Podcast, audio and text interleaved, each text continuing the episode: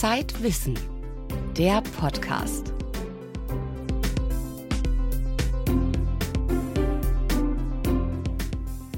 Herzlich willkommen zum Zeitwissen Podcast. Heute dreht sich alles ums Universum und um ein paar ziemlich coole Geschenke. Die haben wir in der Redaktion getestet und hätten sie am liebsten selbst behalten. Warum? Das erzählen Ihnen die Kollegen gleich. Aber erst einmal geht es ums große Ganze, das Universum. Die Astronomin Lisa Kaltenegger hat sich als Expertin für Exoplaneten einen Namen gemacht. Das sind Planeten, die außerhalb unseres Sonnensystems um Sterne kreisen. Lisa Kaltenegger stammt aus Salzburg und leitet inzwischen das Carl Sagan Institut der Cornell University in New York. Bei einem Abstecher nach Hamburg war sie vor kurzem zu Besuch in der Zeitwissen-Redaktion.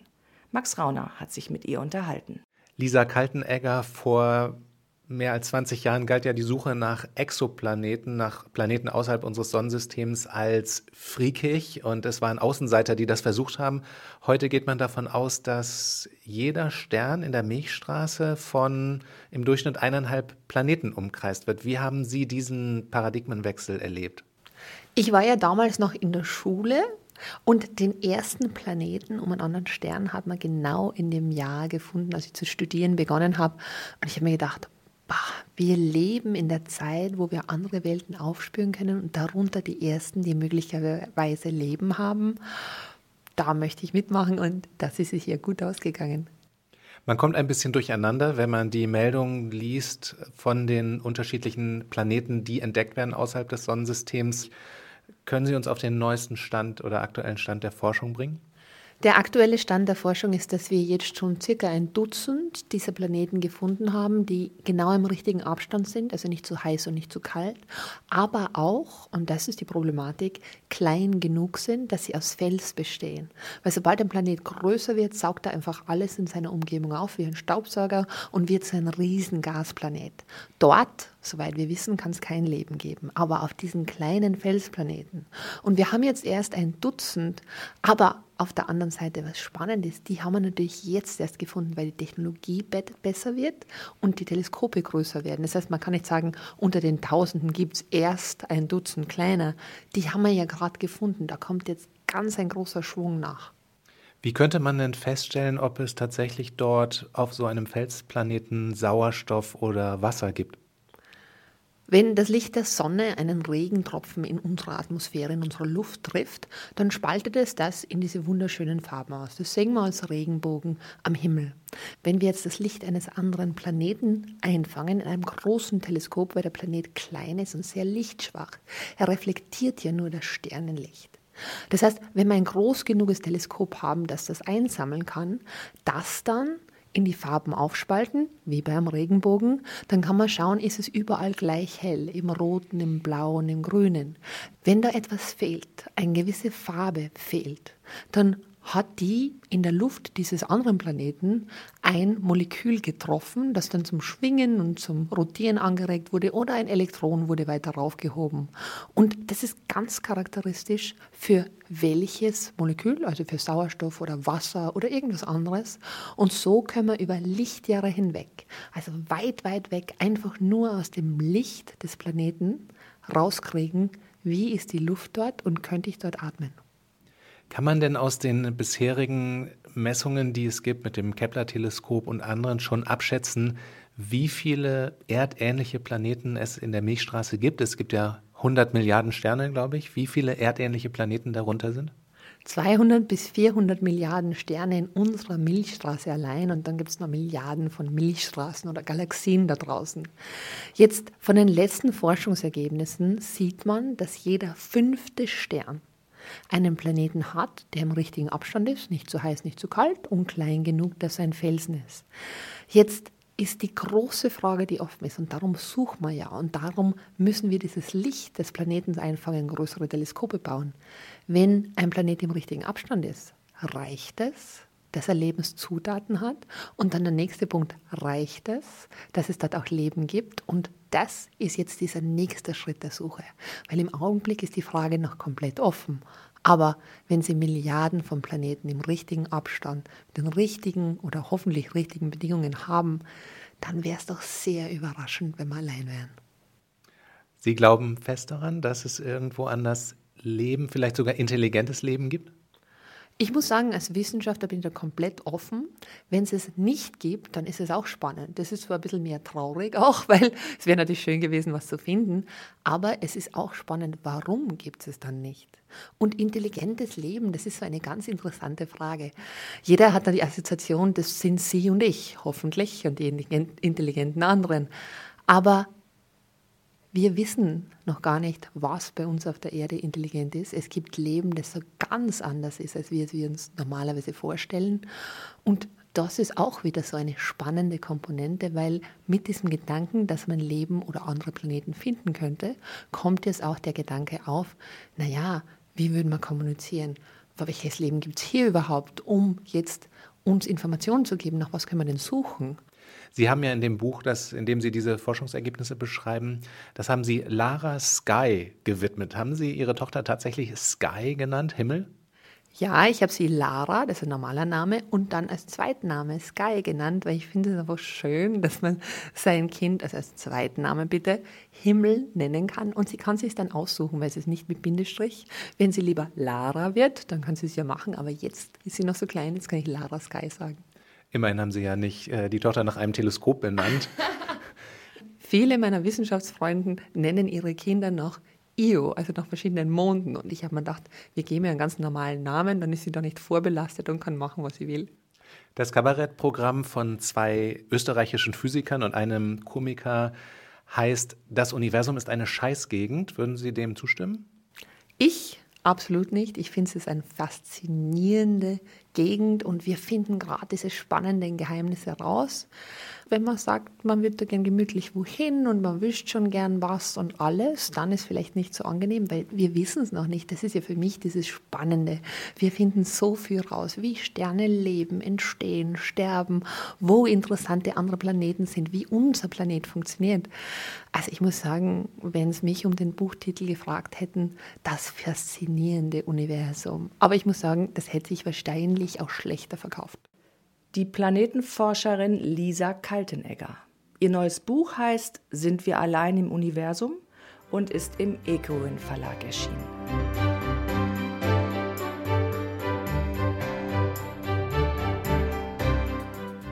Das Universum ist eine Scheißgegend. So lautet das Bühnenprogramm der Science Busters.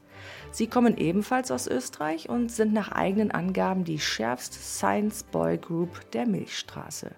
Die Boys, das sind die beiden Physikprofessoren Heinz Oberhummer und Werner Gruber sowie der Komiker Martin Puntigam.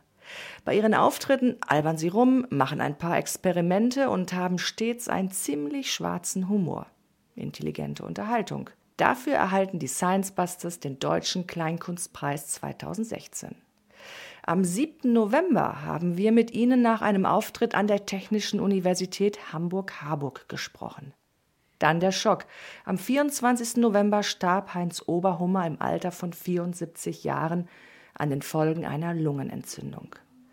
Eines seiner letzten Interviews hat Max Rauner mit ihm geführt. Mit dabei waren auch Oberhummers Bühnenkollegen Martin Puntigam und der Astrophysiker Florian Freistetter. Sie gehen auf Tournee mit einem Programm, das heißt, das Universum ist eine Scheißgegend. Was finden Sie am Universum so scheiße? Das Universum besteht in erster Linie aus nichts, da ist nichts drin. Und das bisschen, was da drin ist, ist äh, komplett lebensfeindlich. Das ist extrem heiß, wenn es ein Stern ist, oder äh, man kann nicht darauf leben, wenn es nämlich andere Planeten sind. Der, wirklich der einzige Flecken, den wir bis jetzt entdeckt haben, auf dem man leben kann, ist unsere Erde. Und selbst auf der Erde ist sehr viel Wüste, sehr viel Eiswüste, sehr viel Wasser, wo wir ganz schlecht atmen können unter Wasser.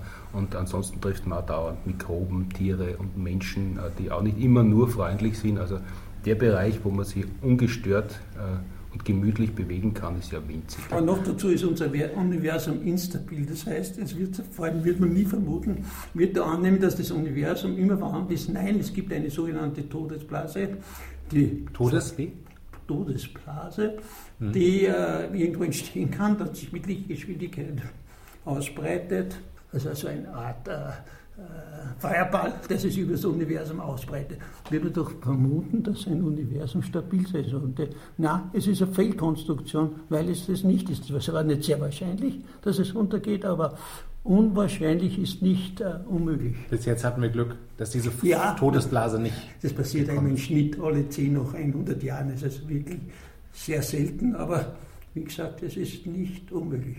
Ihr Buch ist ja ein bisschen auch ein Reiseführer durch das Universum. Welche Gegenden im Universum, im Kosmos würden Sie denn einer Reisegruppe nahelegen? Welche würden Sie besuchen? Also schön ist es vermutlich und malerisch in vielen Gegenden, aber es ist halt wirklich sehr schwer zu atmen. Entweder es ist zu heiß oder es ist zu kalt oder zu luftleer. Aber wahrscheinlich gibt es, wenn man es einmal bis zum nächsten äh, Sonnensystem schafft, bis Alpha Centauri zumindest, gibt es tatsächlich einiges zu sehen. Dort gibt es zwei, möglicherweise drei Sonnen. Das heißt, die Sonnenauf- und Untergänge sind dort wahrscheinlich deutlich spektakulärer als bei uns. Also wenn, dann würde ich ja ins Zentrum der Milchstraße fliegen, also dann in den Zentralbereich.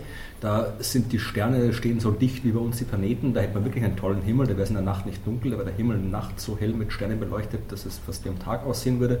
Da gibt Sterne in allen Größen und Farben am Himmel zu sehen. Planeten lebensfreundlich, wird ein bisschen schwierig, aber wenn wir jetzt schon mal fiktive Reisen äh, planen, dann wäre das mein Reiseziel. Also dann könnte man sich das zentrale schwarze Loch anschauen, das supermassereiche Loch mit irgendwie Milliarden Sonnenmassen, Unmengen Sterne am Himmel und wenn man Glück hat und einen Planeten findet, der sich da gerade irgendwie so durchschummeln kann, dann hat man da vielleicht einen wirklich spektakulären Aussichtspunkt, den man woanders nicht hätte.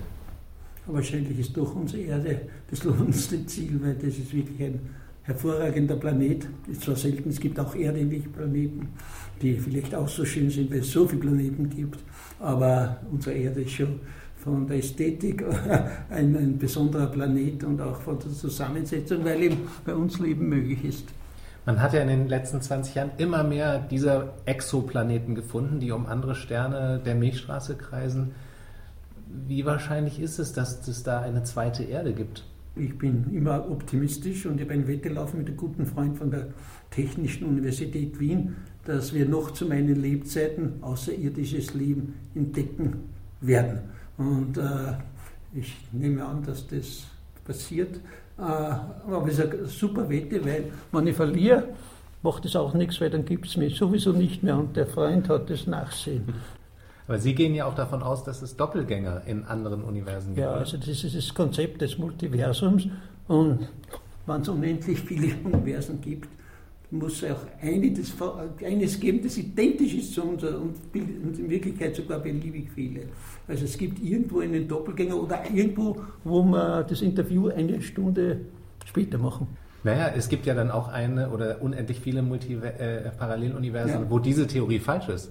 Ja, Also das Problem ist ja auch, dass man die Multiversumstheorie nicht richtig belegen kann, oder? aber natürlich ist es schon so, dass man das beobachten könnte, weil unser Universum, die Hintergrundstrahlung, die ist ja ziemlich homogen, gleichmäßig im ganzen Universum. Und wenn da eine Irregularität ist, irgendwas, was man nicht erklären kann, dann könnte das von einem Paralleluniversum äh, stammen. Oder man kann es einfach nur nicht erklären. Herr Puntigam, Sie sind immer ein bisschen der Skeptiker, ja, in diesem Trio mit den beiden anderen Physikern. Naja, wenn es zu solchen äh, umfangreichen Spekulationen kommt, die so außerhalb jeden Ex Experiments sind, äh, dann, dann bin ich einerseits schon großer Freund davon, weil das sind fantastische Konstruktionen, andererseits dann zu sagen, so ist es, weil das eine ergibt zwangsläufig das andere, aber man wird es nie überprüfen können, das lappt ja schon fast bis ins Theologische, da bin ich dann lieber vorsichtig. Wenn Sie selber ein Universum designen würden, hätte das andere Eigenschaften. Wie würde das aussehen? Ja, natürlich würde das nicht instabil sein, das zerfällt. Ich würde ein stabiles Universum designen. Man braucht sogar mit der Masse eines Teilchens, das Higgs-Teilchen, braucht man nur ein paar Prozent Fehler und schon wäre es stabil. Also das ist echt schlecht gemacht, dieses Universum. Heinz Oberhummer und die Science Busters. An diesen Physikprofessor werden wir uns noch lange erinnern. Sein letztes Buch mit den Science Busters ist im Hansa Verlag erschienen und heißt Das Universum ist eine Scheißgegend.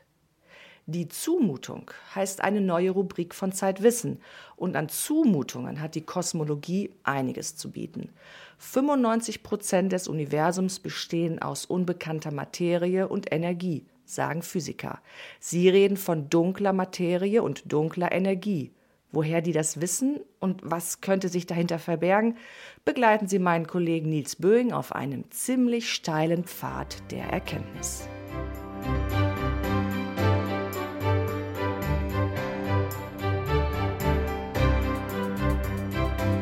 falls Sie noch ein paar nicht ganz alltägliche Geschenkideen für Weihnachten brauchen, dann hätten wir jetzt ein paar Tipps für Sie. Wir haben in den letzten Wochen in der Redaktion von Zeitwissen ein paar abgefahrene, extravagante, aber auch sehr nützliche Gadgets getestet. Mit dabei Drohnen, Elektrofahrräder, wiederverwertbare Kaffeekapseln, Spielzeugroboter und ganz besondere Leuchtkörper, die viel mehr können als Licht spenden. Ich durfte alles, was rollt, ausprobieren. Dazu gehörten ein Elektroroller und ein E-Bike. Das sah aus wie eine Mischung aus Motorrad und Bonanza-Rad und war quietschblau. Was zur Folge hatte, dass ich auf der Straße echt auffiel und von manchen Radfahrern ziemlich böse angeguckt wurde, weil mein Rad eben eher wie ein Motorrad aussah, ich damit aber auf dem Radweg unterwegs war. Außerdem fürchtete ich die ganze Zeit der Polizei zu begegnen, weil ich nur einen Fahrradhelm trug, aber anscheinend ja auf einem Motorrad saß. Sie merken schon, so ganz entspannt war meine Fahrt mit diesem E-Bike nicht. Was die Kollegen beim Ausprobieren erlebt haben, das hören Sie jetzt. Vorweggenommen sei, es war eine ziemlich aufregende Zeit und am Ende blieben ein paar Schrauben übrig. Ich hatte ja jetzt für unser Spezial in Zeitwissen einige Audio-Gadgets hier in der Redaktion, habe auch ein paar davon mit nach Hause genommen, da waren Kopfhörer dabei. Es war aber auch meine, meine Lieblingsrubrik dabei an Audio-Gadgets, nämlich Anlagen, ähm, die man per Bluetooth mit seiner Musik bespielen kann. Ein Gerät, das mich besonders beeindruckt hat, das war der SIP von Libertone. Der hatte nicht nur einen guten Sound und war auch irgendwie ganz pfiffig zu bedienen, sieht auch schön aus. Er hat auch etwas, was ich sehr, sehr liebe, nämlich einen Akku. Ich kann ihn also überall mit hinnehmen, ich kann ihn mit ins Büro nehmen und meine Kollegen nerven, ich kann ihn mit an den Strand nehmen. Er ist äh, wirklich sehr, sehr mobil und hat einen unglaublich guten Sound. Und er bietet eine Kleinigkeit, die ist vielleicht auch eher eine Nichtigkeit, aber ich finde sie ganz toll.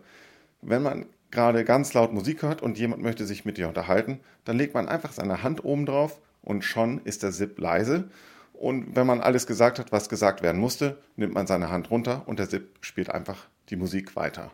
Tolle Sache. Ich habe verschiedene Dinge getestet, die alle nicht nur schön und praktisch sein sollten, sondern auch noch etwas Gutes bewirken. Und am besten davon hat mir die Kaffeekapsel von My Coffee Star gefallen. Die ist für Nespresso-Maschinen wie wir auch einen in der Redaktion stehen haben. Und ähm, statt dem ganzen Müll, den die normalen Kaffeekapseln verursachen, kann man die aus Edelstahl aufschrauben, befüllen und zuschrauben. Dabei geht zwar meistens ein bisschen was daneben und es ist jetzt nicht mehr alles so sauber wie vorher bei uns, aber ähm, es bleibt trotzdem viel billiger als der teure Kaffee aus den Alukapseln von Nespresso selber. Also mir hat am meisten der abnehmbare Elektromotor von Ruby gefallen. Ihn kann man an jedes Fahrrad anschnallen und aus einem gewöhnlichen Fahrrad ein E-Bike machen. Funktioniert ohne Werkzeug und man muss es einfach an die Sattelstütze anbringen. Hat sogar bei Nässe und sehr dünnen Reifen funktioniert. Ich habe einige Drohnen getestet, aber das interessanteste Teil war eigentlich eine Drohne auf Rädern, äh, der Jumping Sumo vom Drohnenhersteller Parrot. Mit dem sind wir hier den Redaktionsflur auf und ab gefahren. Man steuert dieses Teil mit einem Smartphone und es hat eine Kamera vorne dran und zwei Lichter. Man sieht auf dem Smartphone also ständig, was gefilmt wird. Wir sind rechts und links in die Büros reingefahren. Man konnte den Kollegen unter den Tisch fahren, konnte eigentlich alles ausspionieren. Und äh, wirklich faszinierend an diesem Teil ist so ein Mechanismus, man drückt einen, einen Button auf dem Touchscreen und dann zieht es so sein Hinterteil ein und springt so einen halben Meter einem entgegen. Es macht dabei ständig Geräusche wie ein seltsames Haustier vom Mars, äh, ein, so ein Wuselwesen. Ist insgesamt auch ganz stabil, aber als meine Kinder dann einen halben Tag damit gespielt hatten, und schließlich versuchten, aus einem Papierkorb herauszuspringen. Da ist dieser Federmechanismus kaputt gegangen. Das war nach Redaktionsschluss und jetzt würde ich diese Drohne nicht mehr uneingeschränkt empfehlen. Ich habe einen äh, kleinen Druiden ausprobiert. Ein Druid ist ein Roboter und ähm, dieser hier, der heißt BB-8, so wie der Roboter aus dem neuen Star Wars-Film. Den muss man sich vorstellen wie ein Ball mit einem aufgesetzten Köpfchen und egal wie der Ball rollt, das Köpfchen bleibt immer oben sitzen. So sieht das im Kino aus. Und ähm, das Gerät äh, kann das auch. Ähm, das ist von der Firma Sphero. Die machen normalerweise Bälle, die man fernsteuern kann. Und haben jetzt eben einen Ball mit einem Köpfchen gemacht und den so angemalt wie diesen Star Wars-Roboter. Mir hat das gefallen, weil die Fernsteuerung per ähm, Smartphone erfolgt. Also über Bluetooth steuert man mit so einer kleinen App, wie das Ding sich bewegt. Ähm, da sind so ein paar simple Figuren einprogrammiert. Man kann ihn auf Patrouille schicken, im Kreis um den Esstisch fahren oder so. Ähm, das hat großen Spaß gemacht. Jetzt kann man sagen, gut, das ist irgendwie ein bisschen eindimensional. Der fährt halt rum, dieser Roboter. Stimmt. Für mich ist das sowas wie die Fortentwicklung des ferngesteuerten Autos, wie ich es äh, früher als, als kleiner Junge hatte. Der, das fuhr auch nur rum. Und der Unterschied ist ähm, die maximale Reduktion auf einen einzigen Ball. Das wäre auch meine, meine Kritik an diesem Gadget. Das ist natürlich schön und sieht cool aus, ähm, weil es im Star Wars-Look daherkommt. Die äh, anderen Roboter der Firma Sphero erfüllen aber praktisch denselben Zweck, haben denselben Funktionsumfang, lassen sich auch programmieren und hacken, wenn man will, und kosten äh, so viel weniger, dass man von der Differenz für die ganze Familie einen Kinobesuch äh, bezahlen könnte, zu Star Wars zum Beispiel.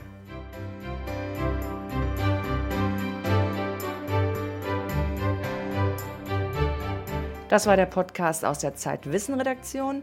Weitere Themen im aktuellen Heft Iris Radisch und ihre Kollegen vom Zeitfeuilleton verraten uns, welche Kunstwerke ihnen den Sinn des Lebens offenbart haben. Und für die Titelgeschichte haben wir mit Martin Nowak von der Universität Harvard gesprochen, der nicht nur ein weltbekannter Evolutionsbiologe ist, sondern auch ein tiefgläubiger Katholik. Am Mikrofon verabschiedet sich Hella Kemper.